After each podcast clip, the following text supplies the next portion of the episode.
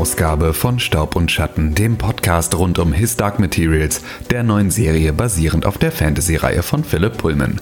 Wir sind Tim und Mieke und wir begleiten euch in den kommenden Wochen Folge für Folge durch die erste Staffel. Es ist, äh, es weihnachtet schwer hier äh, in Hamburg. Äh, rund um unser Podcast-Studio. Hallo, frohe Weihnachten. Hallo, frohe Weihnachten da draußen. Wir sind ein bisschen spät diese Woche. Sorry. Ja, sorry. ähm, und wir wünschten, es wäre einfach ein, naja, es war Weihnachten und deswegen konnten wir nicht, ähm, weil das äh, wäre bestimmt auch verständlich, aber ähm, es ist viel schlimmer. Wir haben uns selbstverständlich zusammengesetzt und wollten podcasten, aber unser, äh, ja, unser, unser Rekorder hat den Geist aufgegeben. Und damit waren wir halt verreist, um das dann unterwegs zu machen. Und äh, ja, wenn man dann mit, mit seinem Reisesetup unterwegs ist und dann irgendwas kaputt geht, dann gibt es natürlich auch keine Möglichkeit, das Ganze ähm, ja, anderweitig hinzukriegen. Das heißt, jetzt sind wir zurück in Hamburg, jetzt sitzen wir wieder in unserem Studio und jetzt haben wir auch wieder alle äh, Fallback-Lösungen äh, parat, mit denen man hier so einen Podcast aufnehmen kann. Und deswegen kommt er diese Woche dann ein bisschen verspätet. Tada! Tja, ja gut, ist dann manchmal so. Aber ihr hattet bestimmt auch anderes zu tun. Eben, hoffe genau. ich. Eben, also genau. so schwer mit, mit dem Getränk eurer Wahl in der einen und irgendwas Leckerem zu essen in der anderen Hand, möglichst bequem auf irgendeiner weichen Unterlage äh, und anderer Beschallung, hoffentlich. Das wünsche ich euch zumindest. Ja, dass da vielleicht das ein oder andere Weihnachtslied gelaufen ist oder so. Das, ähm, ja, wie auch immer, auf jeden Fall hoffen wir, dass ihr, ähm, dass ihr uns jetzt nicht zu schmerzlich vermisst habt. Ähm, solltet ihr über, über unsere anderen Publikationen hier gelandet sein, also solltet ihr über beispielsweise den Pixelbook Podcast hier bei Von Staub und Schatten gelandet sein, dann sollte, ähm, sollten da auch gar keine Schwierigkeiten entstanden sein, weil da ja die große Game of the Year äh, Jahresenddiskussion ähm, gelaufen ist und immer noch ein Stückchen weiterläuft und äh, es da sicherlich keinen Grund äh, gab, sich noch einen weiteren Podcast zu wünschen, der einem jeden Tag äh, da mit mehreren Stunden die Warteschlange versperrt. Ähm, aber ja, jetzt sitzen wir hier und ähm, haben die fünfte Folge von ähm, His Dark Materials gesehen. Äh, die Folge heißt Der verlorene Junge und ähm, haben uns auch dazu so ein paar Notizen gemacht und äh, dann springen wir doch mal direkt rein, denn diese Folge startet ähm, damit, dass äh, wir so eine, ja, im Prinzip so eine leichte Reisemontage sehen, ne? also so überfliegend äh, den Norden ähm, und äh, ja, die reisenden Gypter ähm, und währenddessen redet Kaiser. Ich glaube, das ist seine Stimme, die da, Ja, äh, auch. die da ähm, erzählt von der Reise und dem Mädchen der Prophezeiung und so weiter und so fort. Aber auch so ein bisschen erzählerisch. Also gar nicht Genau, so, wie ja, ja, wir es vorher hatten, dass Kaiser mit denen spricht, sondern so der allwissende Erzähler. Genau, so, so wirkt es an der Stelle und ähm, ja, sehen, ähm, wie, wie Lyra da gemeinsam mit den Ägyptern also in den Norden Richtung Bolvangar unterwegs ist. Und ähm, dann haben wir auch schon relativ schnell und relativ direkt, ähm, schon nach einer Minute, die wir irgendwie in der Folge drin sind, den Umschnitt auf einen Jungen, der äh, scheinbar in der anderen Welt unterwegs ist und da äh, ja am, am Wasser lang läuft und man sieht so ein bisschen an der Kleidung und daran, dass er irgendwie so einen Rucksack trägt und so, dass das jetzt nicht die gleiche das gleiche Universum ist, in dem sich äh, auch Lyra befindet, sondern dass wir es da irgendwie mit einer etwas moderneren Inszenierung zu tun haben. Und äh, ja, das ist so, da, da kriegen wir irgendwie so einen komischen Blick auf ja, diesen Jungen, der irgendwie da unterwegs ist und ähm, von dem äh, wir wissen, wer er ist, aber worüber wir an dieser Stelle halt noch nicht weiter äh, und tiefer reden. Naja, wollen. wir haben ihn ja schon mal gezeigt bekommen. Wir wissen anhand eines Fotos, was der äh, Ermittler ähm, dem Lord Boreal gezeigt hatte, dass das der Sohn des Mannes ist, den Lord Boreal sucht und Genau, verfolgt. Das heißt, richtig. dass das der Sohn von John Perry Schrägstrich äh, Grumman ist, Genau. dem Forscher und auch scheinbar Weltenspringer. Genau. So viel wissen wir. Ja, genau, so viel wissen wir. Und äh, so laufen wir dann also in der nächsten Szene direkt mit den Gyptern weiter ähm, Richtung Bolvangar und man sieht so, ne, da ist irgendwie Jorik, Bj- ähm, Jorik Björnsson, nee, ja, doch, Björnesson. Björnesson, ne? Jetzt habe ich mich völlig äh, verwirrt weil ich vorhin den Hund, Hund äh, betitelt habe, ähm, als, als, als Dicky Berenson.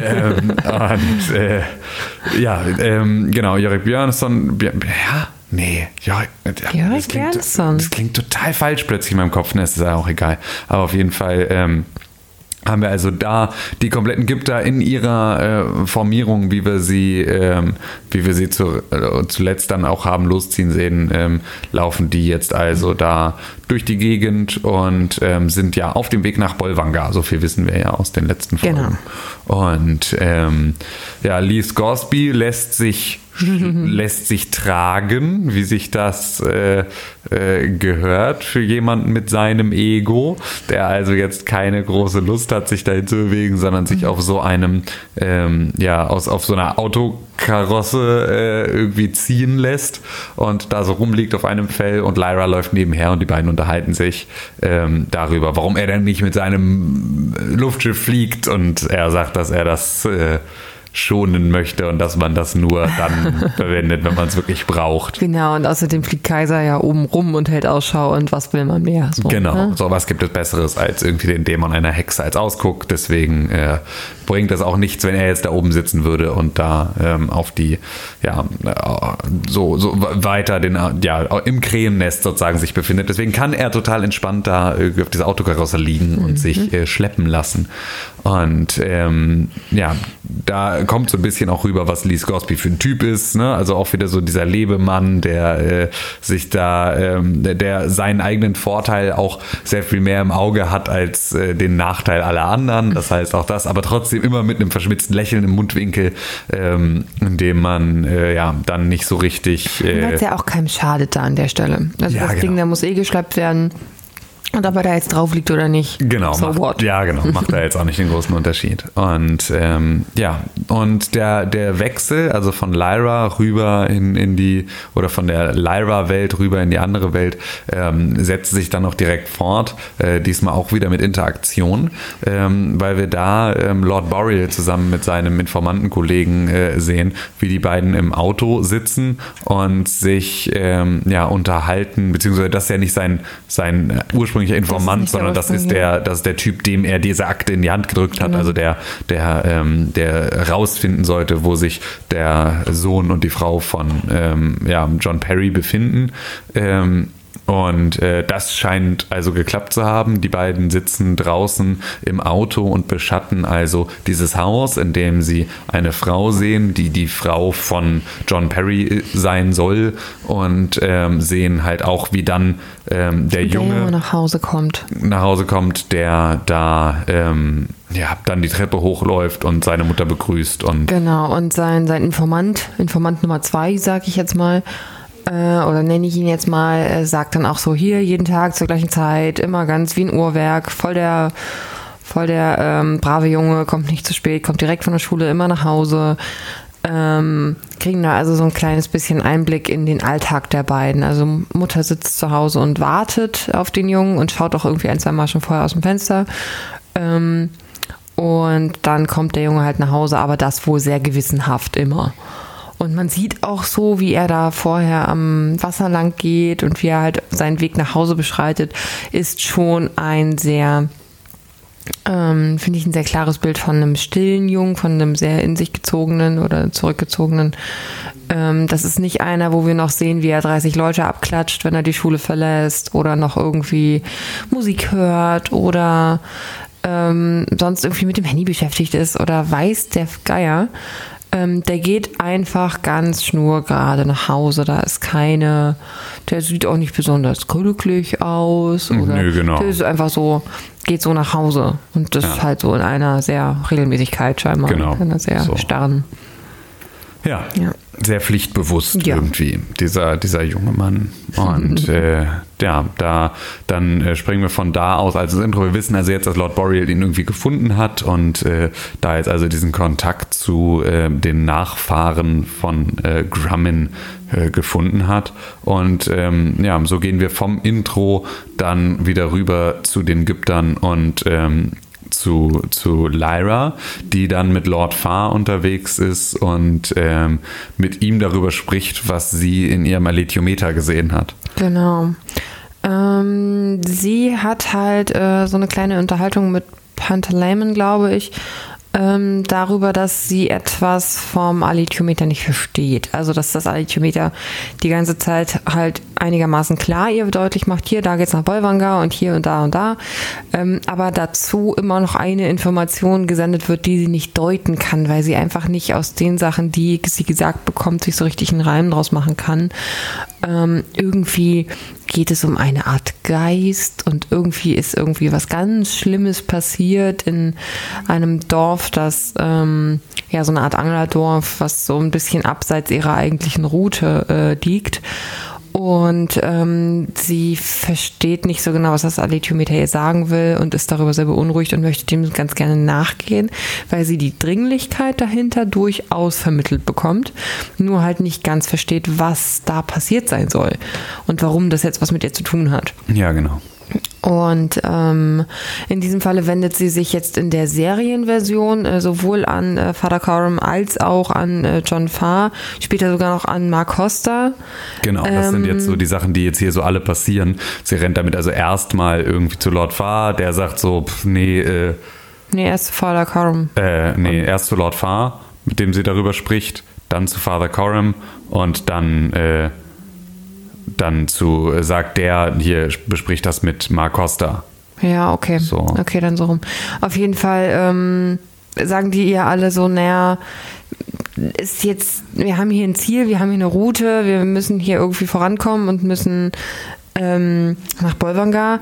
Und sie hat aber das Gefühl, dass dieses Fischerdorf oder dieses Anglerdorf ähm, einen großen Teil zum Verständnis dazu beitragen könnte, warum sie da im Bolvangar oder was sie da in Bolvangar er, erwartet. Und sie möchte ganz gerne diese Detour machen. Und äh, halt zur Not auch alleine. Oder sie sagt dann halt so, gut, dann mache ich das halt alleine. Ähm, deswegen, ich sagte gerade schon einmal so hier in der Serienversion, weil ich das ganz erstaunlich finde, dass sie sie hier ähm, so darstellen weil ähm, das eigentlich eine Sache ist, die sie nachts für sich alleine, also eigentlich meine ich die Buchversion, ähm, nachts für sich alleine feststellt äh, beim Befragen des Alithiometers und dann auf eigene Faust entscheidet, ähm, Jorik Björnesen hier, ich bräuchte deine Hilfe, du stehst in meiner Schuld, kannst du mich tragen, kannst du mich dort und dorthin bringen, wie lange brauchst du dafür? Und dann verziehen sie sich einfach kurz in der Nacht, also zwei Stunden hin, zwei Stunden zurück, so nach dem ja. Motto. Und das macht sie mit niemandem aus und auch die Beziehung zwischen Jorik und ihr ist da eine sehr direktere. Und hier geht sie halt durch alle Instanzen und fragt nach, ob sie das darf, ob da nicht jetzt irgendwie vielleicht ein Interesse dran bestehen würde für alle Beteiligten, dass wir dem mal nachgehen. Also das ist so ein bisschen eine sehr viel inklusivere Geschichte, die sie aber so ein bisschen ähm, kleiner macht. Ja. Ich. Ja, was aber auch, also was find, ich finde, äh, passt relativ gut zu Lyra in dieser Serie, wie sie mhm. da porträtiert wird, weil sie ist halt sehr ähm, ja, es, es, gibt immer so diese Wechselwirkung zwischen ihr als Kind und ihr als erwachsener Person, mhm. die ähm, dann halt auch so selber für sich Entscheidungen trifft oder halt selber so über die Stränge schlägt. Also eigentlich alles, was sie dann so sehr erwachsen macht und was sie so in so eine Entscheidungsgewalt bringt, sind immer Momente, in denen man das Gefühl hat, da, äh, ja, da, da schlägt sie jetzt aus. Ähm, was aber trotzdem halt irgendwie auch ganz, ganz äh, ganz gut passt, weil sie sozusagen, also ich habe nicht das Gefühl, dass es sie degradiert oder dass es ihr die Größe nimmt, dem mhm. Charakter, sondern es ist halt einfach nur eine realistischere, ähm, äh, ein realistischeres Porträt eines jungen Mädchens ja, in dem Alter, das irgendwie in diesen Prozessen drin hängt. So, da ist dieser, die Romanfigur selber ähm, ist da immer sehr viel heldenhafter und sehr viel weiter vorn und sehr viel mehr auch für die Menschen in ihrer Umgebung irgendwie von Anfang an diese lichtbringende Gestalt Gestalt, mhm. dieses Mädchen aus der Prophezeiung und deswegen irgendwie so vogelfrei. Ich finde es aber total schön, dass sie hier am Ende auch trotzdem immer noch ein schützenswertes kleines Mädchen ist, da, dem sich irgendwie alle Erwachsenen dann auch trotz ihrer großen Rolle oder vielleicht auch gerade wegen ähm, halt ja auch, auch, aus so einer elterlichen Perspektive ja, irgendwie äh, ja, verpflichtet fühlen. Und äh, genau. So, und ja, von Mark Costa kommt ja dann aber die Erlaubnis ja, so. sozusagen. Also ja, genau, ja. Genau, die, so die, die sagt, ey, ne, du bist also bisher hast du immer recht gehabt mit dem, was du hier so gemacht und getan hast. Äh, ich gehe jetzt mal davon aus, dass das äh, hier genau das Gleiche ist. Äh, wenn du sagst, dass das wichtig ist, dann sollten wir das wohl machen. So. Ja. Und äh, ja, mit dieser mit dieser Erkenntnis ähm, ist dann Lyra auch, glaube ich, relativ zufrieden, so dass da, sie da jetzt in der letzten Instanz ernst genommen wird mit dem, was sie äh, da so tut. Zumindest in der Vertrauensperspektive jetzt auch mit Mark Costa. Also ich glaube, wir haben da noch eine Szene später, äh, wo sie Genau. dann halt auch zu äh, Lord Farr geht und das mit ihm dann tatsächlich bespricht. Aber den, ähm, die Unterstützung von äh, Mark Costa hat sie jetzt zumindest Genau. schon mal. Und auch das eckt ein bisschen an. Ich habe jetzt beispielsweise das Gefühl, dass, ähm, ach Gott, wie hieß, wie hieß der große Costa-Junge?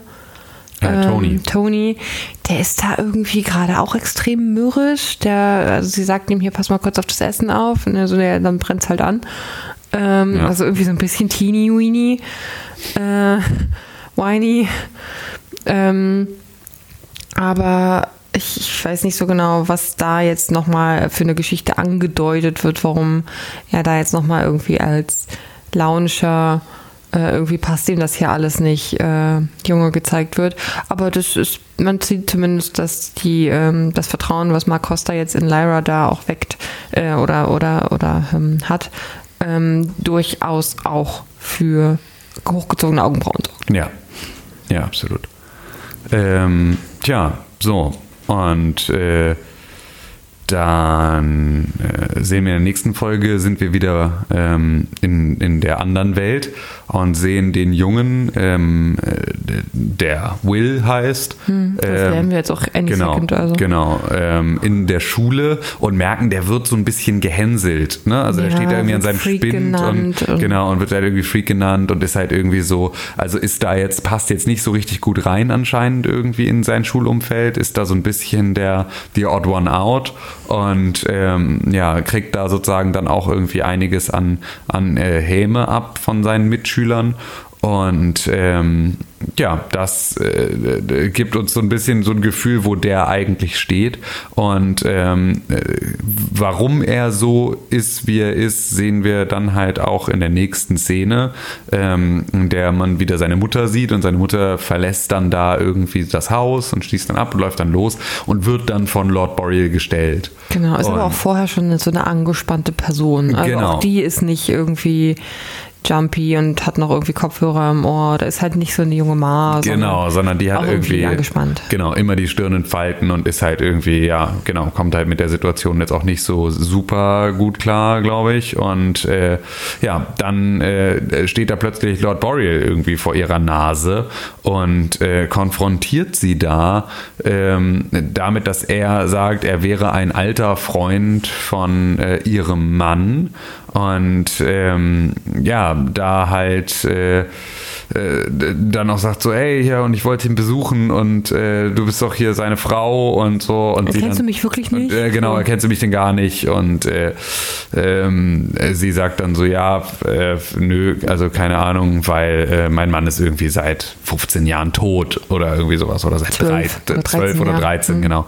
Ähm, und äh, das ist dann halt so, also da merkt man, sie ist dann auch so ein bisschen misstrauisch, sie will das Gespräch auch beenden. Boreal ist aber dann doch so ein bisschen übergriffig und äh, ja, also so deutlich interessiert und es ist ihr auch sichtlich nicht so ganz geheuer und ähm, ja, so. Und, Bietet ihr dann auch so an, ja, und wenn du irgendwie, irgendwie jemals was brauchst, dann ähm, sag bitte Bescheid, ich Genau. bin da für euch. Äh, also gibt halt in dem Moment auch eigentlich einen ganz guten, ernsthaft betroffenen alten Freund ab. Ja.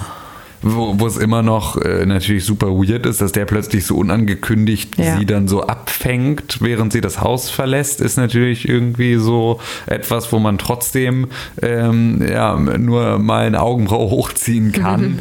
ähm, aber ja, genau, es ist zumindest, äh, spielt er diese Betroffenheit an der Stelle äh, ziemlich gut. Und ähm, dann springen wir wieder zurück zu Will ähm, in die Schule und da ist der nämlich gerade beim Boxtraining. Und ähm, ja, boxt da mit einem Mitschüler, mit dem er auch nicht so richtig Ja. super fein ist. Ähm, Man und- sieht aber, dass er eigentlich ganz gut ist. Also man Genau. sieht, das ist scheinbar so seine Sache und er ist da technisch extrem, wird da viel gelobt vom Trainer ähm, und dann wird er halt abgelenkt und dann geht's rapide bergab. So ist ein bisschen der Erzählverlauf, dass er eigentlich ein total begabter oder so, so ein sehr fokussierter Typ ist. Ähm, und sich da bei seiner Sache gut äh, ist beim Boxen und dann ähm, kommt aber, glaube ich, auch schon seine Mutter rein. Genau, oder? richtig, relativ schnell. Also es gibt dann da noch diese, äh, diese Konfrontation zwischen äh, dem, dem Jungen und äh, seinem, seinem Mitschüler, ähm, weil die Mutter dann reinkommt und der Junge dann irgendwie oder sein Mitschüler da halt eine, einen dummen Spruch macht, von wegen, ja, da kommt ja deine verrückte Mutter, ähm, wodurch wir dann auch erstmal erfahren, dass die wohl wirklich irgendwie so äh, irgendeinen auch klinischen Knacks hat, der wohl auch bekannt ist und was wohl auch der Grund ist, warum Will da ähm, gehänselt wird, weil ähm, ja er dann halt da auch vor Wut dann äh, äh, zuschlägt und die beiden dann also so dieses diesen Sparingskampf ähm, zu einem richtigen machen und sich dann tatsächlich prügeln und dann auch der Boxtrainer das Ganze irgendwie versucht zu unterbinden, ähm, weil die Mutter da plötzlich im Ring steht und sagt hier äh, da war jemand bei uns zu Hause, du musst ganz schnell mitkommen und du musst jetzt irgendwie, äh, ja. Ich aber der Sache auch sofort wieder selber bewusst ist, ja, hm, sorry, ich hätte nicht kommen sollen. hm. Also ihr ist dieses ganze, äh, ähm, dass sie ihm da jetzt echt irgendwie unangenehm ist und dass sie da mit ihrer ganzen Art wahrscheinlich auch schon öfter für so seltsame Situationen gesorgt hat. Ähm, das ist ihr alles auch sehr bewusst, aber Ja. sie konnte sich des Ganzen auch nicht so erwehren und ist dann aber sofort in dem Moment, wo sie da ist, auch so, oh, sorry, sorry, sorry, ich hätte vielleicht nicht, ich hätte nicht kommen sollen, ich gehe ich gehe wieder, hm, aber da war jemand, der hat mich so, der hat mich so durcheinander gebracht, ich musste, ich gehe wieder. So. ja. Ähm, dann schickt aber der Boxtrainer äh, Will direkt ihr hinterher, nachdem Ja. das mit dem Kampf dann auseinander dividiert wurde. Ähm, dass das dann auch der Boxtrainer anscheinend Bescheid weiß und sagt, ey, pass, geh mal, geh mal hinterher, nicht, dass jetzt irgendwie was Dummes passiert. Also Genau. der scheint da auch sehr aware zu sein und auch insgesamt im Gespräch danach mit ihm fand ich den total super. Ja. Der hat so gleich gefragt, ey, wenn irgendwas ist, dann melde dich bitte bei mir. Du weißt, du hast hier einen Ansprechpartner, ähm, wenn irgendwie zu Hause mal wieder irgendwas ist. Also die scheinen da, zumindest jetzt so die Trainer oder der Boxtrainer, ähm, da alle drüber Bescheid zu wissen, dass da mit der Mutter irgendeine Situation ist. Aber der jetzt persönlich ging damit extrem gut um. Ja, Ähm, Will geht da aber nicht drauf ein. genau, richtig. So, der kümmert sich dann irgendwie um seine Mutter und spricht dann auch mit ihr und sagt dann so, ne, hier, äh, äh, äh, du musst jetzt irgendwie, müssen, du musst jetzt erstmal wieder nach Hause und irgendwie, du hast heute bestimmt noch den ganzen Tag noch nichts gegessen und irgendwie, du bist halt irgendwie jetzt so, äh, du musst Durch ein bisschen mehr genau durch den Wind und äh, musst ein bisschen besser auf dich acht geben und ja, geht dann noch zurück, entschuldigt sich sozusagen, dass er jetzt dann irgendwie weg muss und äh, ist dann aber auch tatsächlich tatsächlich raus. Und ähm, dann sind wir ähm, wieder zurück in Lyras Welt und ähm, ja, abends sozusagen im Camp der Ägypter beim Lagerfeuer. Und äh, da gibt es dann diese Unterhaltung zwischen ähm, ja, Lyra, Mark Costa und Kaiser, der da sitzt und halt ähm, erzählt.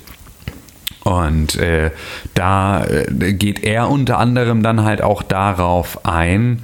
Äh, also erstmal erzählt er halt von irgendwie der Stadt in den Lichtern, die Azrael da gesehen hat. Also er erzählt so ein bisschen über die Forschung von Azrael und das, was er entdeckt hat. Das heißt also, dass Azrael in der ähm, Aurora ähm, eine Stadt äh, entdeckt hat und ähm, dass er sozusagen ja Nach der dem- Brücke zwischen den Welten so. Genau, und auch nach dieser Brücke sucht, um irgendwie diese Stadt zu erreichen und da in diese andere Welt ähm, überzugehen. Und dass das sozusagen der Kern seiner, seiner Forschung war. Und ähm, ja, das ist erstmal so ein bisschen so Geschichtsstunde und äh, ja, erzählt uns da Dinge, die wir eigentlich auch schon wissen. Ähm, und endet aber dann damit, dass äh, er auch nochmal bestätigt, dass diese, diese Geschichte von dem Geist, also das, was äh, Lyra da im Alithiometer, vom Alithiometer gesagt bekommen hat, dass sie diesem Geist nachgehen muss, mhm. dass das etwas ist, was sie wirklich machen soll. Also dass er weiß es wichtig zwar auch ist. nicht, was, äh, was es ist, aber er weiß, dass, dass, es es, wichtig, dass ist. es wichtig ist. Genau, so, das ist das, was er dann auch nochmal da äh,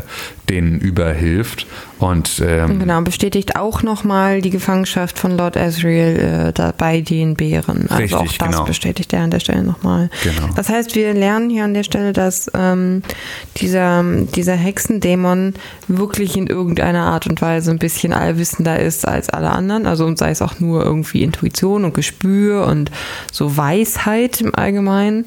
Aber er erzählt dort an der Stelle auch wirklich Dinge, die andere für Märchen halten oder für, äh, ja, ja, einfach so unbestätigte Sachen, ähm, die er mit einer Absolution einfach jetzt für Fakten äh, oder zu Fakten erklärt und dass das einfach so, dem glaubt man, dem, der weiß das schon und Genau. der, der strahlt das halt einfach auch aus, dass er da jetzt kein Humbug erzählt. Ja, genau. Und äh, ja, das ist dann sozusagen auch das, was final dann dafür sorgt, dass natürlich irgendwie auch Mark Costa dann äh, sagt, so ja, auf jeden Fall musst du jetzt irgendwie diesem Thema nachgehen.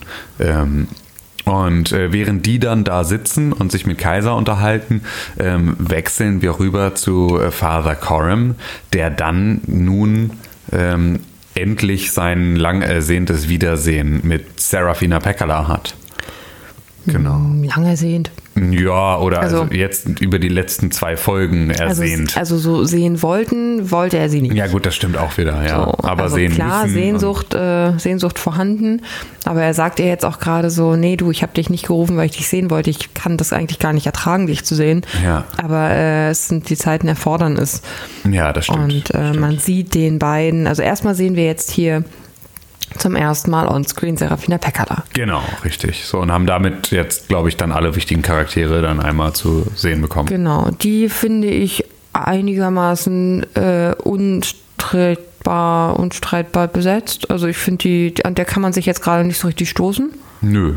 Ähm, ich finde sie gut besetzt, äh, weil ich mir ja gewünscht hatte, dass das nicht so eine ätherische äh, Hui-Hui-Hui-Figur ist. Ähm, das ist sie, ist sie absolut nicht. Die ist eine ganz, ganz, äh, ein bisschen wie die, bisschen wie die ähm, Zweige, finde ich. Also sie ist so lean und lang und sehnig und stark und ich finde, sie ist so eine, so eine kräftige, also kräftige im Sinne von, ähm, sie sieht Kantig. Sie sieht genau kantig und fähig und irgendwie gut aus. Ja. So, das, das ist ja eine ganz komische Beschreibung für das, was ich meine, aber ich finde, die ist eine sehr erhabene Person. Ja.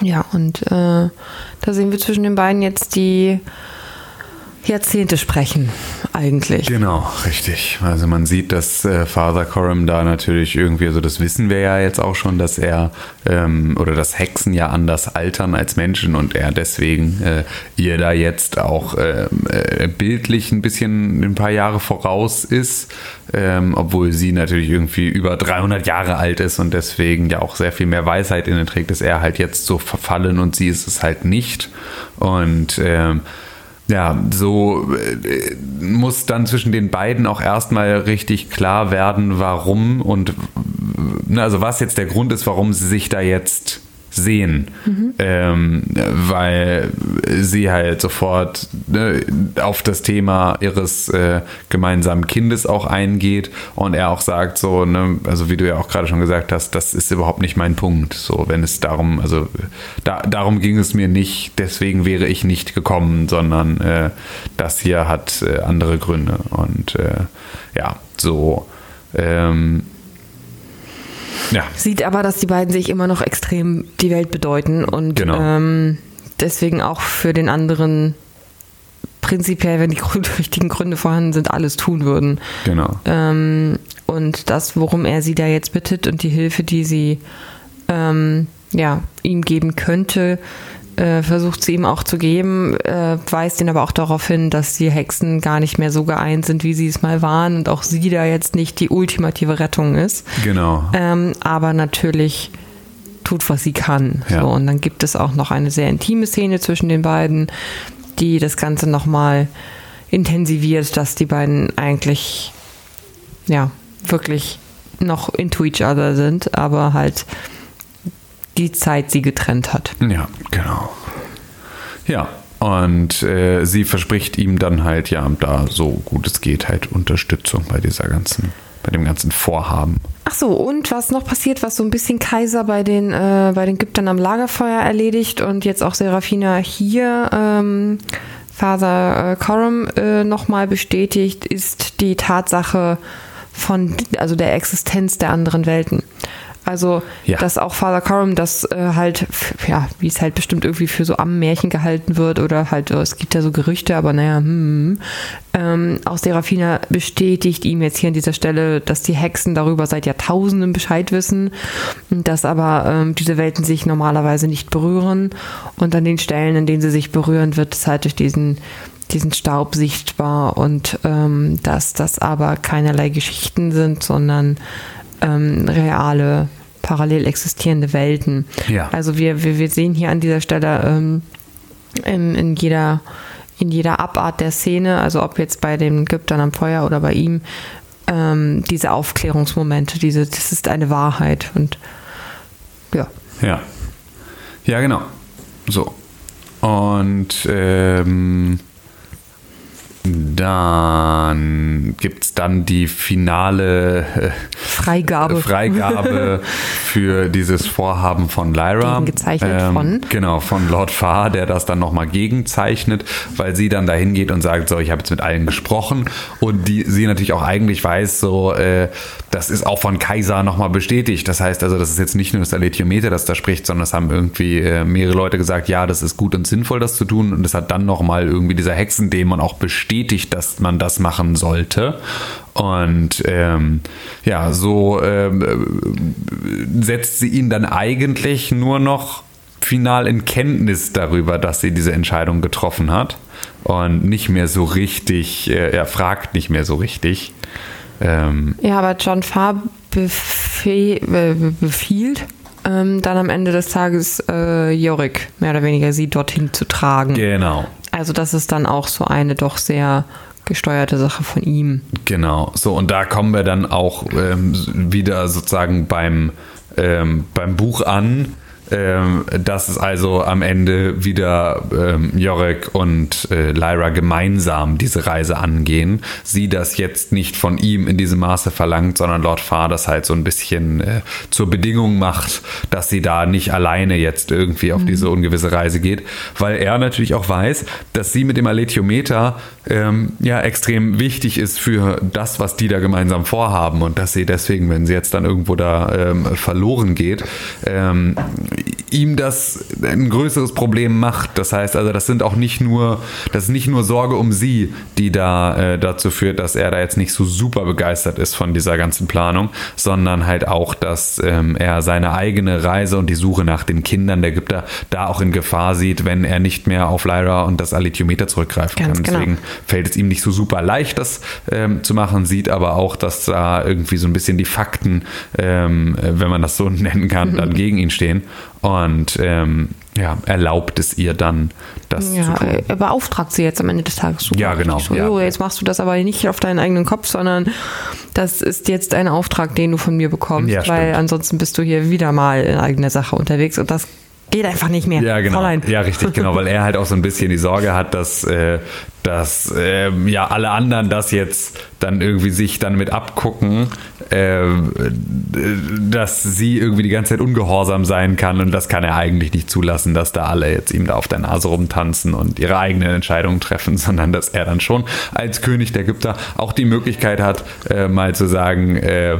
alles nach meinem Kommando. Und ja. Äh, genau, so dreht er sich das dann. Also so, dass er mit sich selber da äh, und seinem Gewissen rein sein kann. Lyra ist gehüpft wie gesprungen, mhm. weil sie hat ihr Ergebnis bekommen, das sie ganz gerne haben wollte und ähm, darf jetzt also diese Reise angehen. Und ähm, ja, bespricht das dann halt auch nochmal dann mit Jorek gemeinsam und geht dann auf ihn ein und sagt so, ne, komm hier, äh, lass mal gemeinsam irgendwie auf diese Reise gehen, erzählt ihm das nochmal. Äh, währenddessen steht Lee Scoresby daneben und gibt irgendwie noch kluge Kommentare ab dazu und sagt so, ey, ist das wirklich, haltet ihr das wirklich für eine gute Idee? So, ähm, ich würde das wahrscheinlich jetzt an eurer Stelle nicht machen, bla bla bla.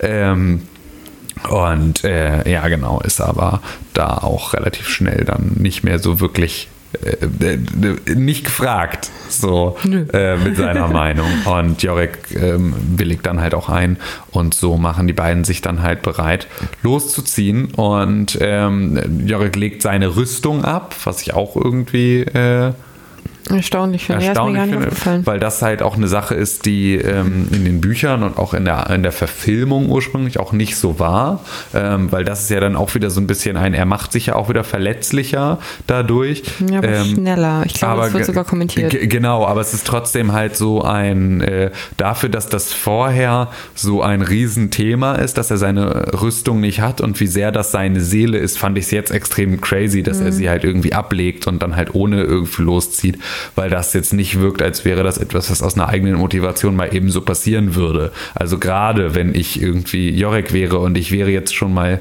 in der Situation gewesen, dass mir jemand auch meine Rüstung abgenommen hat und ich damit halt irgendwie äh, ja auch, auch total erpressbar wurde, mhm. jetzt seine Rüstung dann bei den Ägyptern zurückzulassen, fand ich irgendwie eine ganz komische ich eine ganz komische Situation, die ich nicht so richtig verstanden habe, ähm, warum er das plötzlich machen wollen sollte. Ähm, ich ja. habe so eine dumpfe Ahnung, dass das im Buch auch so war, weil es aber auch so eine heimliche Sache war. Das ist so ein, dann sind wir schneller und irgendwie, ich, ich bin mir gerade nicht mehr sicher. Irgendwie ja, okay. habe ich diesen Satz so doll im Kopf. Ja, ich weiß es nicht. Also in der, in der Verfilmung auf jeden Fall äh, legt er seine Rüstung dafür nicht mhm. ab, so, sondern äh, da sind sie dann halt so unterwegs. Ja. ja. Genau. Das heißt, die gehen jetzt mal gucken, was da in diesem Dorf eigentlich abging. Genau, so, die gehen und jetzt. Dann, dann springen wir, glaube ich, wieder zurück zu äh, Will und seiner Mutter. Genau, richtig. In die andere Welt, beim Essen. Ja.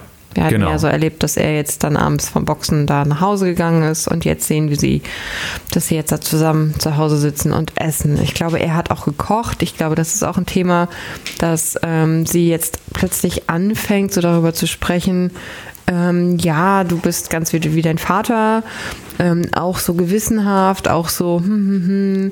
und der hätte auch so gekocht und der konnte auch immer aus den kleinsten, einfachsten Sachen ähm, Gerichte zaubern und halt irgendwie immer, immer mir das Gefühl geben, egal wie wenig da ist, äh, uns geht's doch gut. Also irgendwie fängt sie da, ich weiß nicht, ob das der Trigger ist, ähm, über dieses Essen jetzt oder ob natürlich halt diese Nachfrage von äh, Lord Boreal am Nachmittag das Ganze auch gestartet hat, ähm, weil sie ja da auch so unsettled war, ähm, dass sie jetzt so anfängt, ähm, alle möglichen Kleinigkeiten, auch Charaktereigenschaften, ähm, ja, nochmal mit Will und ihrem, äh, seinem Vater in Verbindung zu bringen und dass er ihm doch so ähnlich sei. Und das ist für Will irgendwie eine unangenehme Situation. Irgendwie ergeht er sich da jetzt zumindest nicht in, oh ja, wirklich, erzähl mal weiter. Genau, es wirkt so ein bisschen so, als würde er diese Geschichten nicht zum ersten Mal hören und als wären die so ein bisschen vielleicht auch der Sprung in der Platte ähm, seiner Mutter.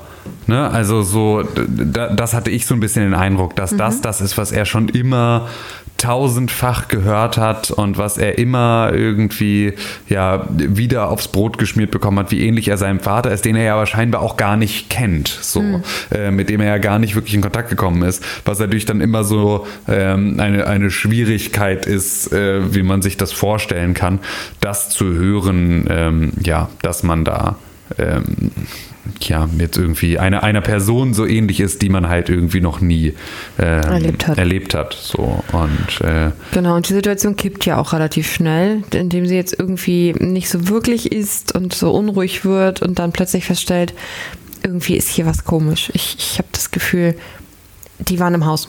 Die waren im Haus. Hier war jemand im Haus. Du kannst das nicht sehen, aber hier war jemand im Haus. Genau. Äh, und dann wird sie so sehr, also von außen betrachtet halt paranoid und ähm, wird dann ganz fahrig und äh, steht auf und rennt ins Zimmer oder in ihr Zimmer und kramt dann irgendwie in der hintersten Ecke von so einem Schrank in so einem Nähkästchen, ich glaube, oder im, im, im Kasten der Schreibmaschine, äh, nicht Schreibmaschine, Nähmaschine, ähm, so ein Bündel heraus Und dieses Bündel beinhaltet ähm, ganz tief versteckt äh, Briefe. Genau. Ja, und das ist etwas, was Will dann auch irgendwie zum ersten Mal sieht ähm, weil er ihr dann halt irgendwie hinterherläuft und sie dann dieses ja, Bündel rauszieht und er sagt so, ey, was ist das? Irgendwie so, zeig mir das mal, gib mir das mal.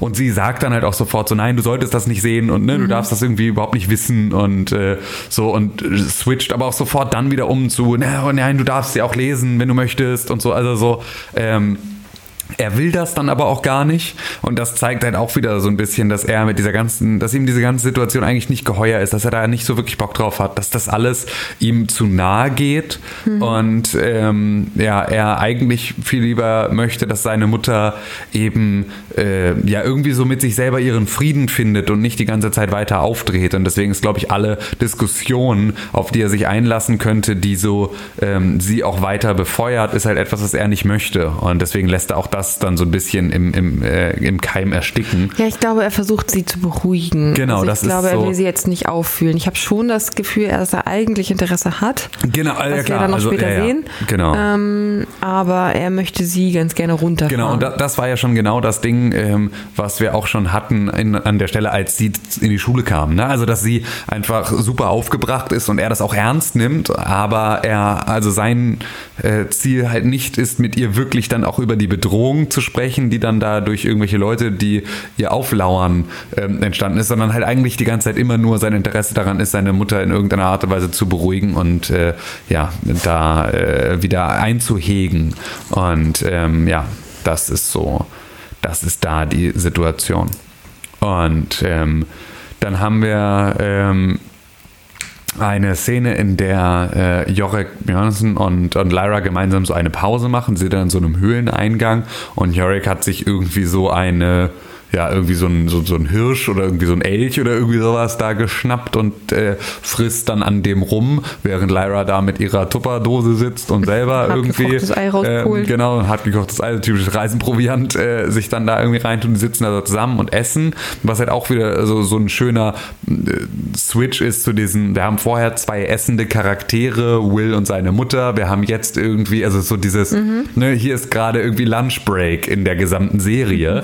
ähm, alle essen jetzt erstmal was und haben dann irgendwie Lyra und, und Jorek, die da gemeinsam sitzen.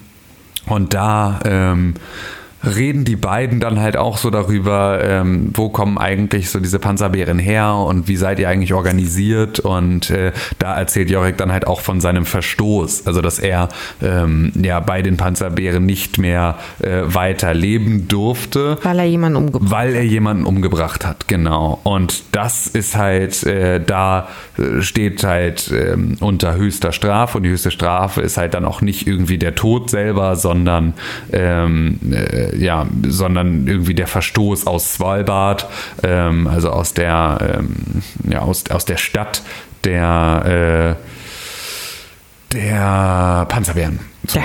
Und, und, er sagt auch, dass er irgendwie von nobler Geburt war und also das äh, erzählt er jetzt auch genau, mal so er ist ein Prinz und eigentlich genau eigentlich wäre ihm sozusagen auch der, ähm, der, der, der, hätte ihm auch der Thron gehört, ähm, aber nachdem er dann da verstoßen wurde, kam dann halt irgendwie Jofur Ragnarsson auf den Thron und äh, ja er darf sich da halt nicht mehr blicken lassen.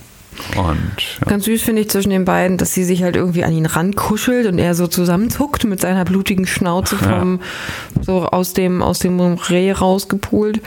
Ähm, sie dann sagt, Entschuldigung, du bist warm, hier ist kalt, ich würde ganz gerne da sein, wo es warm ist. Und er so, hm, ähm, okay, ja. Na Gott. ja das, und sie äh, so ganz pragmatisch putzig ist da an der Stelle. Ja.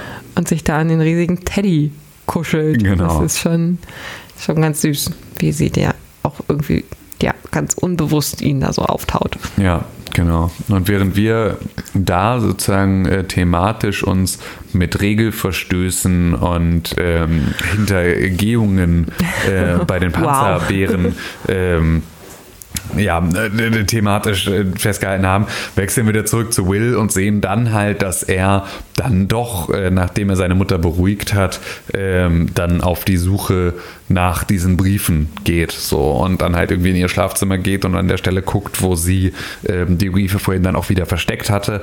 Und ähm, das alles sehr heimlich tut, dann aber doch von seiner Mutter da auch erwischt wird und sie sagt halt irgendwie, ne, so du darfst diese Briefe lesen, wenn du möchtest. So. Und dann fängt er gleich wieder an, nein, nein, nein, ich wollte wollt dir nur Gute Nacht sagen. Ja, genau. Hm. So. Bullshit. Ja.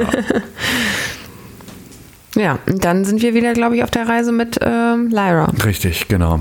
Und sehen dann auch so das Ziel der Reise das ist ganz dieses, düster. Genau, dieses düstere Flipper, was ist mittlerweile. kleines Dorf. Genau, so. mittlerweile auch Nacht geworden. Das heißt, irgendwie alles ist dunkel, man kann irgendwie nicht so weit gucken. Die beiden erreichen dann aber ihr Ziel, sehen dieses sehr spärlich beleuchtete Fischerdorf da in diesem Tal.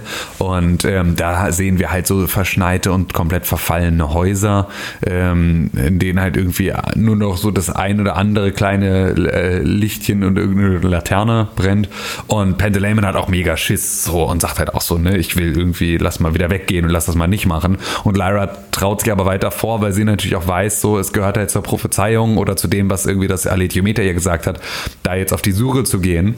Von der Prophezeiung äh, weiß ich nichts. Nee, äh, genau, das war, äh, mhm. war auch äh, nur falsch ausge, also nur falsch, falsche Vokabel, sondern dass das Aletiometer, das meinte ich sozusagen, ja. was das Aletiometer ihr prophezeit hat, ähm, dass sie da halt auf die Suche gehen muss. Und sie hat dieses Gefühl und dieses Bauchgefühl ist es ja auch, was sie ähm, entscheiden lässt, ob das, was das Aletiometer ihr sagt, irgendwie eine Wertigkeit hat oder nicht. Und dem geht sie also nach, ähm, auch wenn Pentalemon, der ja nun trotzdem immer noch ihr nach außen gekehrtes äh, Selbst ist, da extrem ängstlich ist. Und sie hat jetzt so sich ein neues Mantra gesucht, was sie ähm, Jorik geklaut hat. Ähm, und zwar ist das äh, äh, When I'm afraid I shall conquer my fear. Also wenn ich, wenn ich in die Situation komme, dass ich Angst habe, werde ich die besiegen. Genau. Und das ähm, hatte sie irgendwie, sie hatte zwischendurch Jorik gefragt, ob er sich genau. nicht auch fürchtet und dann sagte er das so ganz nüchtern und das ist seitdem ihr Mantra auf diesem Wege.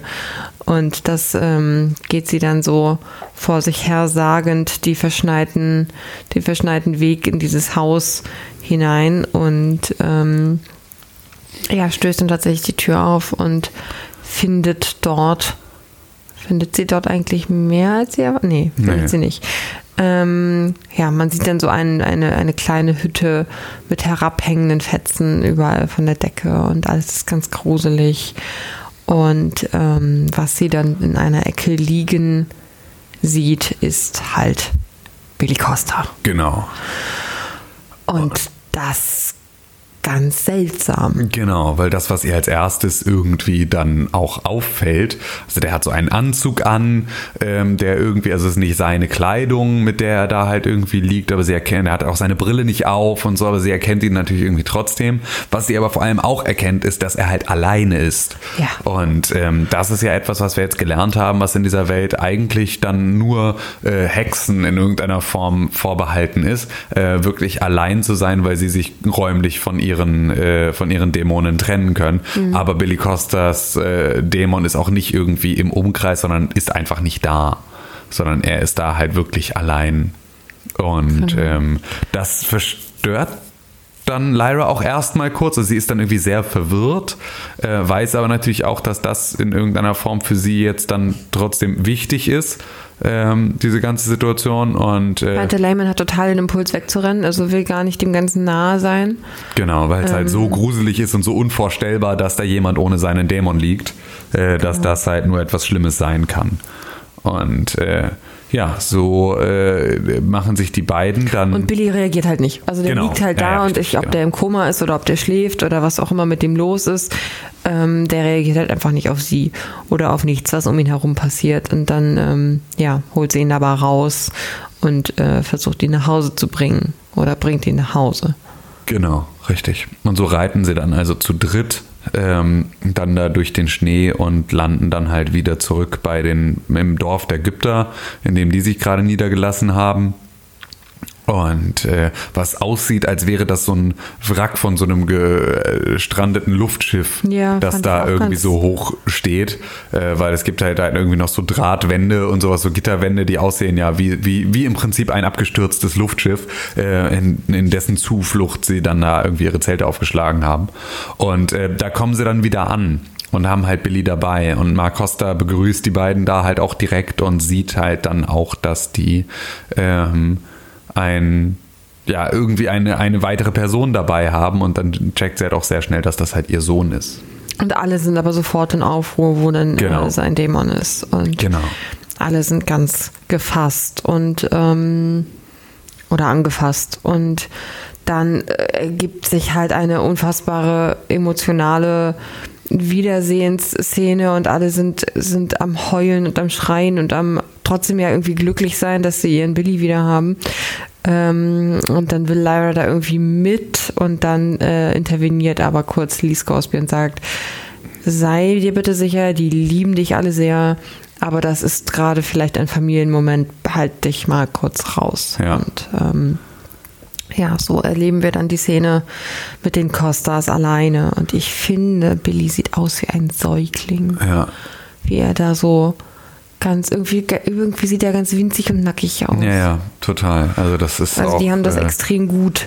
Genau, äh, diese Szene ins, also es ist super inszeniert, weil du wirklich diese Zerbrechlichkeit dieses kleinen Wesens äh, da so dolle vor Augen hast. Und äh, da sitzen dann also Mark Costa und Tony äh, gemeinsam mit irgendwie dem ja äh, immer noch immer noch äh, ohnmächtigen ähm, äh, äh, äh, Billy. Billy, genau, Tony und Mark Costa, habe ich gerade Ja, auch schon Billy gesagt, gesagt, ja. okay. Ähm, genau, mit Billy und äh, ja, in ihren Ich Armen. vermisse John Farr, weil meine Theorie ja Genau, wollte gerade sagen, deine irgendwie Theorie, crumbled. ja, exakt, äh, da, da fängt sie jetzt spätestens an zu bröckeln, dass äh, Lord Oder Farr halt, er ist halt so sehr der Chef, dass, dass ihm das alles nicht weiß. Ja, ja, das kann ich mir eigentlich auch nicht vorstellen, sonst würde er diese ganze Reise auch nicht machen. Also vielleicht ist das dann auch doch nicht ganz treffend gewesen. Busted. Äh, genau, so, das heißt, die müssen wir jetzt äh, an ACTA hängen, diese, ähm, diese Geschichte. Ich fand halt auch, ich fand es am Anfang so schön in der Folge, dass sie, ähm, dass wir halt Father Coram haben.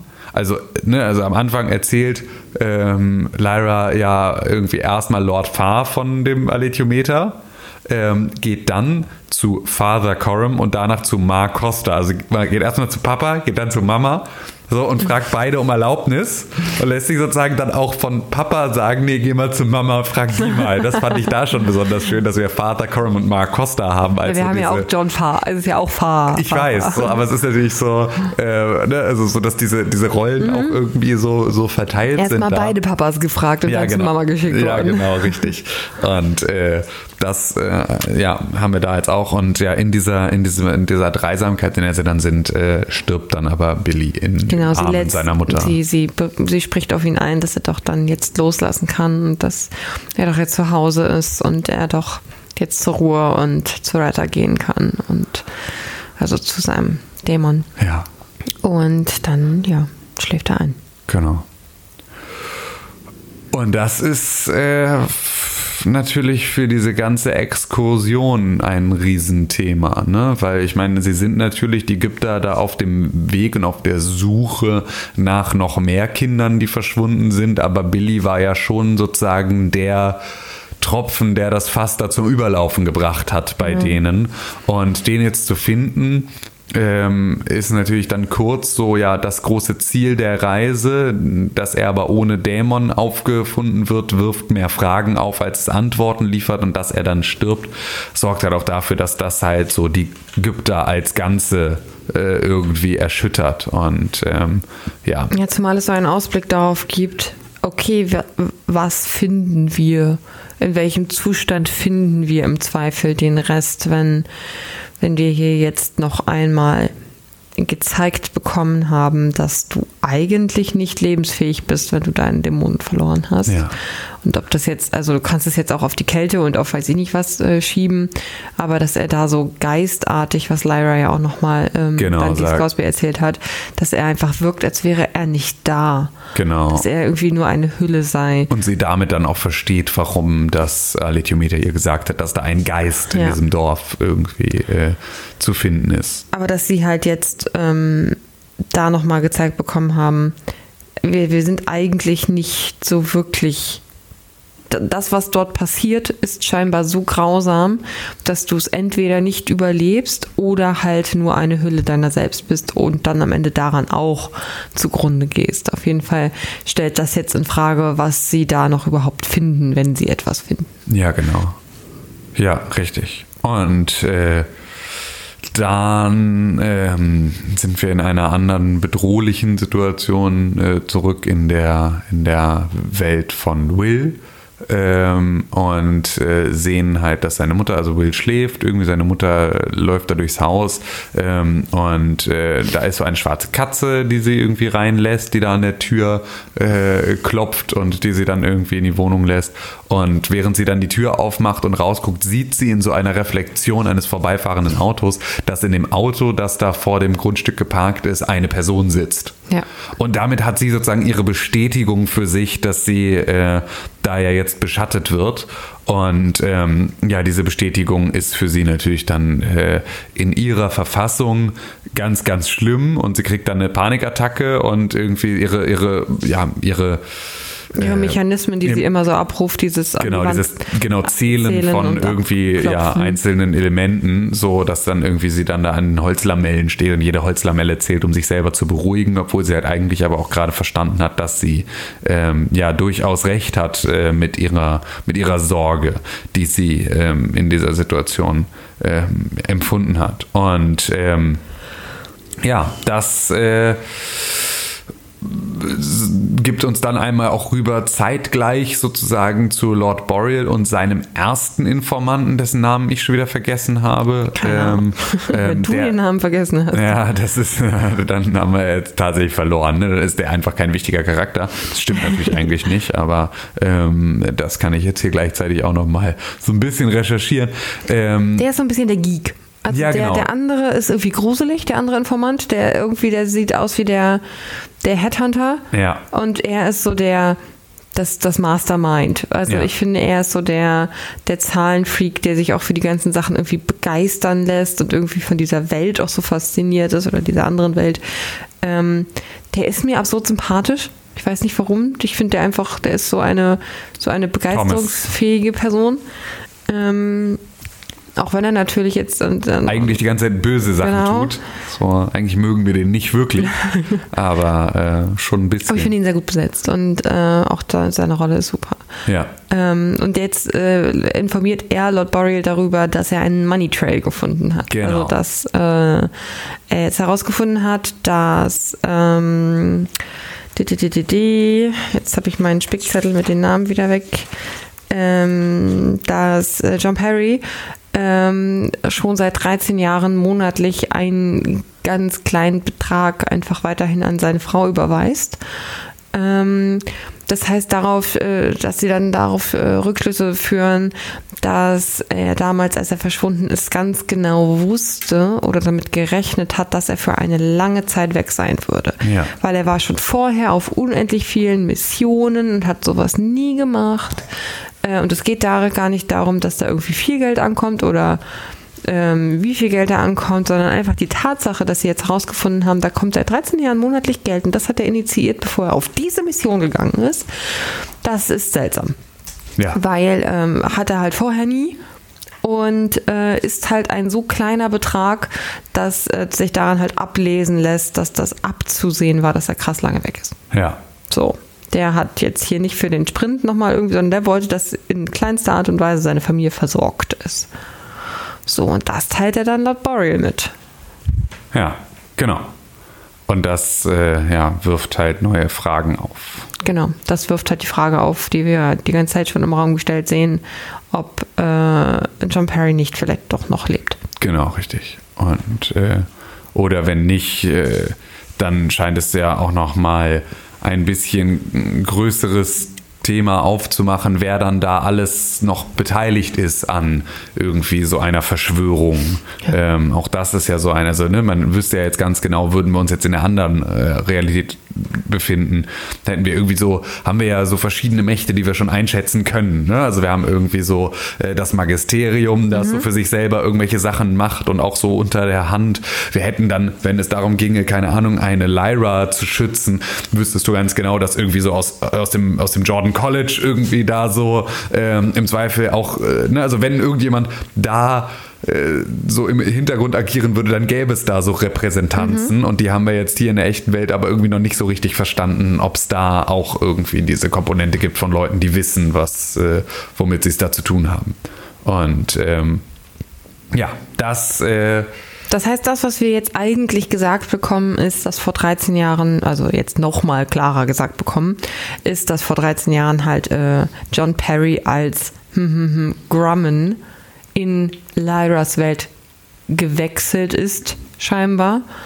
Und ähm, dort dann diverse Forschung gemacht hat, weil ja auch Lord Asriel und so ihn kannten. Genau. Und dann halt vermeintlich seinen abgetrennten Kopf ähm, zu Demonstrationszwecken äh, mit ins John College gebracht haben. Ähm, das heißt, was wir jetzt so gesagt bekommen, ist, springt der da gerade noch irgendwie rum? Ja. Fragezeichen. Genau. Ähm, ist der da vielleicht gerade irgendwo auch noch mit im Norden und agiert da als Person, die wir noch nicht vorgestellt bekommen haben. Weil den ja. haben wir tatsächlich noch nicht Screentime-mäßig nee, gesehen, genau. auf dem Foto. Richtig, das stimmt. Also ich habe auch, also ich habe auch da ein bisschen, äh, obwohl, nee, wer, ich wollte gerade sagen, ich habe da auch ein bisschen vorgegriffen, aber habe ich gar nicht, weil wir hatten das ja in der letzten Folge. Ich dachte nämlich jetzt mit Serafina Beckala haben wir alle Charaktere äh, dann gesehen und dann dachte ich kurz, nee, aber wir haben ja Jofo Ragnarsson noch gar nicht gesehen, weil der kommt ja erst am Ende, aber das war ja die letzte Folge, in der er erst am Ende kurz zu sehen war. Genau, er war ganz kurz zu sehen. Zwar genau. auch halt unter seiner riesigen Bepanzerung. Genau, aber John verborgen. Perry war auch kurz auf dem Foto zu genau. sehen. Also das ist ja, ähm, ne, das, also immerhin, das haben wir ja. Das ist ja, ja schon mal. Schon mal kein auch, Nee, genau. Das, das auf jeden Fall nicht. Das auf jeden Fall nicht. Und ähm, ja. Damit verlassen wir die, ähm, wie du sie nennst, Echtwelt. Ja, genau. Richtig. Also ist natürlich auch immer noch also nicht unsere echte Welt, aber zumindest äh, ja eine, die äh, dieser Welt ähm, näher kommt als die von Lyra. Und ähm, wir bleiben jetzt einfach mal bei, bei Lyras Welt und Wills Welt. Das ja. ist vielleicht einfacher. Sagen dann haben wir das. so, dann, jetzt können wir das ja auch so jetzt sagen. Jetzt können wir das so sagen. Ähm, dann haben wir irgendwie da die beiden, äh, äh, ja, die beiden Sachen gut beschrieben. Ähm, und wir sehen dann halt in Lyras Welt in dieser, in dieser, ja, in diesem nächtlichen Camp der, ähm, der Ägypter, dass da ein Überraschungsangriff stattfindet. Das heißt also, da schleichen sich plötzlich so Leute rein. Ist das schon ähm, der Moment oder ist jetzt, kommt jetzt nicht erst die Beerdigung? Ach so, ja stimmt, sorry, es kommt erstmal die Beerdigung. Da, äh, stimmt, die habe ich völlig äh, übersprungen. Weil ich fand ähm, nämlich das wieder so einen unfassbar starken Moment. Ja. Ich weiß nicht, die machen das so mit den Gyptern. Das hatten wir ja schon mal auf diesem, in diesem Boot bei der Abstimmung, wo sie da so standen und ja, gestampft genau. haben. Und ich finde, das ist jetzt wieder so eine Szene, in der sie durch diese Menge an Leuten, die um eine wichtige oder eine bedeutsame Sache herum agieren, so eine Dynamik und so eine Stimmung kreieren. Es ist zwar, also klar, es ist auch ein, ein Abschied und eine, eine Totenverbrennung. Es ist natürlich eine bedeutsame Szene, aber sie schaffen es halt wieder um die Ägypter herum so eine bewegende Stimmung zu kreieren. Ich fand, das war jetzt wieder so eine sehr hervorstehende Situation. Ja, absolut absolut. Genau, Lyra verabschiedet sich dann noch einmal von ihrem Freund und dann wird er halt verbrannt. Genau. Und äh, ja, da ja, haben auch alle irgendwie nochmal so ihren Anteil dran und äh, dann wird irgendwie noch gesungen und äh, ja, dann vergeht er ähm, zu Asche die dann so in den Wind steigen. Und das hat so ein bisschen die, die, ähm, das Cinematografische, was da entsteht, ist halt das Gleiche, was wir auch haben, wenn der Dämon verschwindet, ja. dass der so zu Staub wird. Und diese Visualisierung haben wir dann wieder, weil er natürlich, weil die Asche durch das Feuer auch in die Luft getragen wird, ähm, hat es auch wieder dieses ne, Asche zu Asche, Staub zu Staub, ähm, um dann irgendwie bei den religiösen Sachen zu bleiben, die Philipp Pullman ja so liebt, ähm, ist das ja trotzdem das, ne, also Menschen zerfallen zu Asche und äh, Dämonen zerfallen zu Staub. Und ähm, das äh, ist da dann. Ich frage mich, was an der Stelle mit Retta passiert ist. Ob Retta einfach schon vorher vergangen ist. Wenn sie jetzt getrennt waren, hätte das ja in dem Sinne auch vielleicht keinen Einfluss mehr gehabt. Ähm, oder ob Retta jetzt in dem Moment irgendwo anders liegt und zu Staub zerfällt. Ja, das weiß ich tatsächlich gar nicht, was in der ähm, also wir wissen ja von der ja, Kinderdämonenstanze. Da ja nichts mehr von. Ähm, genau, davon wissen wir, aber wir wissen halt nicht, was für genau, Auswirkungen das richtig, alles beinhaltet. Genau, das, das. Da musste äh, ich aber dran denken. Ja, absolut. Und ähm, so kommen dann irgendwie alle zur Ruhe und zwar erstmal auch wieder in Wills Welt sehen wir wieder Will, der dann schläft äh, in seinem Haus und dann einen Albtraum hat. Ähm, also da irgendwie sehr, sehr unruhig schläft und irgendwie zappelt und irgendwie ne, so irgendwas zu träumen scheint. Ähm, und währenddessen in Lyras Welt äh, findet halt ein Übergriff statt auf ähm, dieses Dorf der Gypter. Ähm, in dem sich dann halt ja da irgendwie so Maskierte anschleichen und nach und ja. nach so ein paar Gypter abstechen. Ich fand bei dieser Folge extrem schwierig, dass wir irgendwie fünf Enden hatten. Ja. Also wir hatten so immer so einen Spannungsbogen, der. Genau. Und jetzt ist Stopp. gleich vorbei. Ach nee, und, doch nicht. Ne, genau. So, das hatten Stopp. wir da Ach extrem nee, viel. Äh, genau. Da waren so ständig Szenen, die irgendwie das Ende dieser Folge schon hätten beschließen können und das war halt einfach nicht. Und deswegen war es so mitnehmend. Ja. Genau, wir haben dann diesen Übergriff oder diesen, diesen Überfall ähm, in Lyras Dorf und sehen wieder bewaffnete Leute sich halt anpirschen und am Ende des Tages, um es kurz zu machen, halt sie entführen. Ja. So.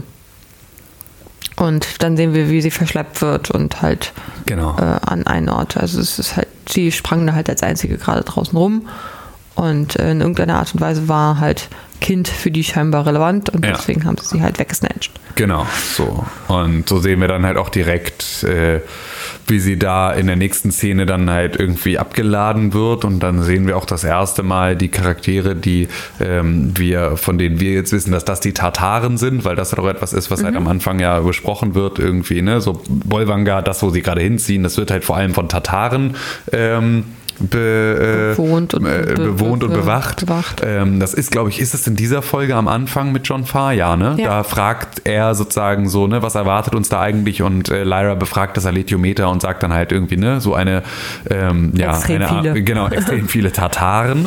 Ähm, und äh, da sehen wir dann also, dass die Tataren das sind, die da ähm, diesen Übergriff äh, gemacht haben. Und äh, Lyra landet dann halt in so einer Institution, in der sie dann irgendwie da so aus dem. Von so einer Blonden mit Kurzhaarschnitt und komischer Brille sehr genau ins Auge genommen wird. Genau, also wir haben da ähm, auch wieder so, also das, was ja dieses Magisterium ähm, und äh, und äh, ja, dieser ganze, dieser ganze Zustand hat, hat ja immer so ein bisschen was von, von äh, Nazi-Regime. Ne? Also wir haben irgendwie so die Gobbler und das Magisterium, das einfach so mhm. auch so seine Nazi-Polizei irgendwie hat. Und ähm, auch da ja einfach äh, äh, Kinderversuche macht und sowas. Ähm, also auch so ein bisschen in so eine in so eine äh, ja, Mengele-Richtung. Oh, ja, ja, genau. Ja. Also das ist halt, aber das, das ja, was halt so an, so an, an, an, Vibes dann halt irgendwie dumm kommt. Ne? So, es sind halt irgendwie und so Menschenversuche, die da gemacht werden an Kindern. Und deswegen haben wir dann irgendwie so eine kleine, äh, äh sehr, sehr bleiche, blonde, kurzhaarige, rund bebrillte äh, Nazi-Wissenschaftlerin, die äh, da dann irgendwie in Lyra auch direkt gar nicht mal wirklich einen Menschen sondern halt irgendwie ein Sofort neues. analytischer Blick genau. drauf, so, oh, na, Genau. sieht aber alt aus. Ja, genau, so wieder ein, ein Versuchsobjekt sieht. Und äh, so wird sie dann halt irgendwie dazu aufgefordert, sich doch jetzt dann irgendwie komplett frei zu machen. Und ähm, Ja, in dem Moment kriegt sie halt schon gesagt, so, du bist hier in Bolwanga. ja, genau. So, und Ach so, und Lyra äh, wird halt gefragt, hier, wer bist du und wie alt bist du? ja, genau. Und sie sagt äh, Lizzie. Lizzie. Und das ist etwas, was passiert eigentlich im ersten Buch noch nicht. Doch. Ach so, ja, Nee, doch, im doch, ersten doch. Buch hat sie noch einen zweiten anderen Namen. Da nennt sie sich zwar Lyra, ähm, aber sie heißt ja eigentlich Lyra Belacqua. Ähm, und sie hat aber da nochmal einen zweiten äh, Nachnamen, äh, den sie sich eigentlich normalerweise gibt. Weil ist nämlich eigentlich Lyra äh, Silvertongue noch, was Hm. ihr zweiten Name, glaube ich, ist. Nee, ich glaube, den kriegt sie verliehen von Jorik. Ja, ich glaube, ich, Ich, ich glaube, oder, also im Deutschen ist es Lyra Listenreich. ja, Ähm, den würde sie jetzt nicht der, äh, der, der, der, der Dame da sagen. Sie sagt, sie heißt Lizzie. Ich bin mir da sehr Ich sicher. war der Meinung, dass das Lizzie-Ding das erste Mal im zweiten Buch auftaucht. Nein, glaube ich nicht. Sie wird ja aufgegriffen und dann kriegt sie relativ schnell mit, dass sie jetzt hier im Zweifel vielleicht sich verstellen muss, damit sie jetzt nicht irgendwie eine Lord Asriel irgendwas Geschichte ist. Ähm, können wir jetzt im Nachhinein mal nachschauen? Ja. Im Zweifel nächstes Mal eine Korrektur oder eine Richtigstellung machen. Ich bin mir sehr sicher, dass sie sich dort als Lizzie vorstellt. Ja. Naja gut, das werden wir nochmal rausfinden, ähm, wie das genau entstanden ist. Und ja, auf jeden Fall muss sie sich dann da halt irgendwie einmal komplett frei machen und dann öffnet sich da halt irgendwie, dann heißt das so, ne, und zieh jetzt mal so eine Uniform an. Und da sieht sie dann halt auch, dass das, was sie da als Uniform angeboten bekommt, die Uniform ist, die halt auch Ja. äh, Billy Costa anhatte, als sie ihn gefunden hat. Und damit checkt sie dann halt final, okay, wir sind hier in Bolwanga und äh, das heißt, das, was mit Billy passiert ist, ist etwas, was jetzt anscheinend dann irgendwie auch mit ähm, mir passiert. Genau, was sie halt auch noch so am Rande mitbekommt, ist, ähm, dass sie irgendwie als Kategorie A eingestuft wird, weil sie halt on the verge of aussieht, also so gerade so an der Kippe zu, äh, zu Change. Ähm, das heißt, äh, sie wird ja auch sofort gefragt, hier, wie alt bist du? Und alle ziehen ein bisschen die Augenbraue hoch und denken, naja, du, du siehst halt aus, als ob du jeden Moment äh, äh, changest, also halt erwachsen wirst. Und ähm, deswegen werfen sie sie da in so eine A-Kategorie rein, ähm, for immediate processing, also dass bitte sofort mit der Prozedur weitergeht. Ähm, und dann halt äh, sie sich jetzt in unmittelbarer Gefahr befindet, weil irgendeine Sache, die dort scheinbar ja auch mit Billy passiert ist, jetzt an ihr mit Eile vollzogen werden soll. Ja, genau. Ja. Ja, das heißt, wir lernen auch, es gehen wirklich nur Kinder. Und zwar Kinder, Kinder und nicht bitte jetzt hier, ich bin gleich in der Pubertät, Kinder. Genau. Sondern es, äh, die Bolwanger-Leute suchen halt Kinder. Ja. Und damit ist dann Diese vorbei. Folge vorbei, genau. Und äh, wir bleiben mit einem sehr starken Cliffhanger hier zurück. Ja. Ähm, weil das natürlich jetzt dann so ein bisschen eine, ähm, ein Kampf mit der Zeit sein wird. Wer wird da, ne, also wie, wie, wie ergeht es jetzt Lyra da weiter, bevor irgendwer die Möglichkeit hat, sie da vielleicht rauszuholen wieder. Ja. Und ähm, genau, das heißt also, wir werden wahrscheinlich in der nächsten Folge extrem viel Action sehen. Uhuhu. Gehe ich jetzt mal stark von aus, dass wir da jetzt mal. Genau, also, na, ich glaube, erstmal werden wir Ja. jetzt vor allem Gypter und Tataren sehen, wie die irgendwie aufeinander losgehen. Ich sehe da jetzt noch nicht so richtig final dann irgendwie die Panzerbären in all ihrer Macht äh, äh, losgehen. Das war nur das letzte Mal, als es um Action ging, warst du so. ja, genau. Ja, genau. Also ich, ist auch immer noch, ich freue mich auch immer noch auf Panzerbären-Action. So, die äh, wird uns mit Sicherheit auch nicht, äh, nicht äh, entgehen. Ähm, aber es ist natürlich jetzt so, es, es fühlt sich an, als wäre da jetzt äh, Die dringend. Ruhe, vor- der, der, der Moment vor dem Sturm. Ja, genau. Gar nicht mal Ruhe, aber. Nee, gar nicht mal Ruhe. Ja. genau. Tja, das ist, das ist das. Das war jetzt die fünfte Folge. Und ähm, jetzt sind wir. Und da wir ja so mit Verspätung dran sind, geht es jetzt ganz, ganz fast direkt übermorgen fast schon weiter mit der nächsten genau, Folge. Ist richtig. Jetzt geht's Schlag auf Schlag. Schlag auf Schlag. Und ähm, ja, das heißt, dann sind wir jetzt für diese Woche am Ende und äh, bedanken uns an dieser Stelle recht herzlich für eure Aufmerksamkeit, wünschen euch, ähm, dass ihr ein fantastisches Weihnachtsfest hattet und ähm, melden uns für äh, einen guten Rutsch in ein neues Jahrzehnt dann am Montag wieder. Richtig, wir hören wir, uns ähm, nochmal vor Genau, dem wir hören uns nochmal vor dem neuen Jahr ähm, mit der Besprechung der sechsten Folge. Und ja, damit vielen Dank für eure Aufmerksamkeit und bis nächste Woche. Tschüss.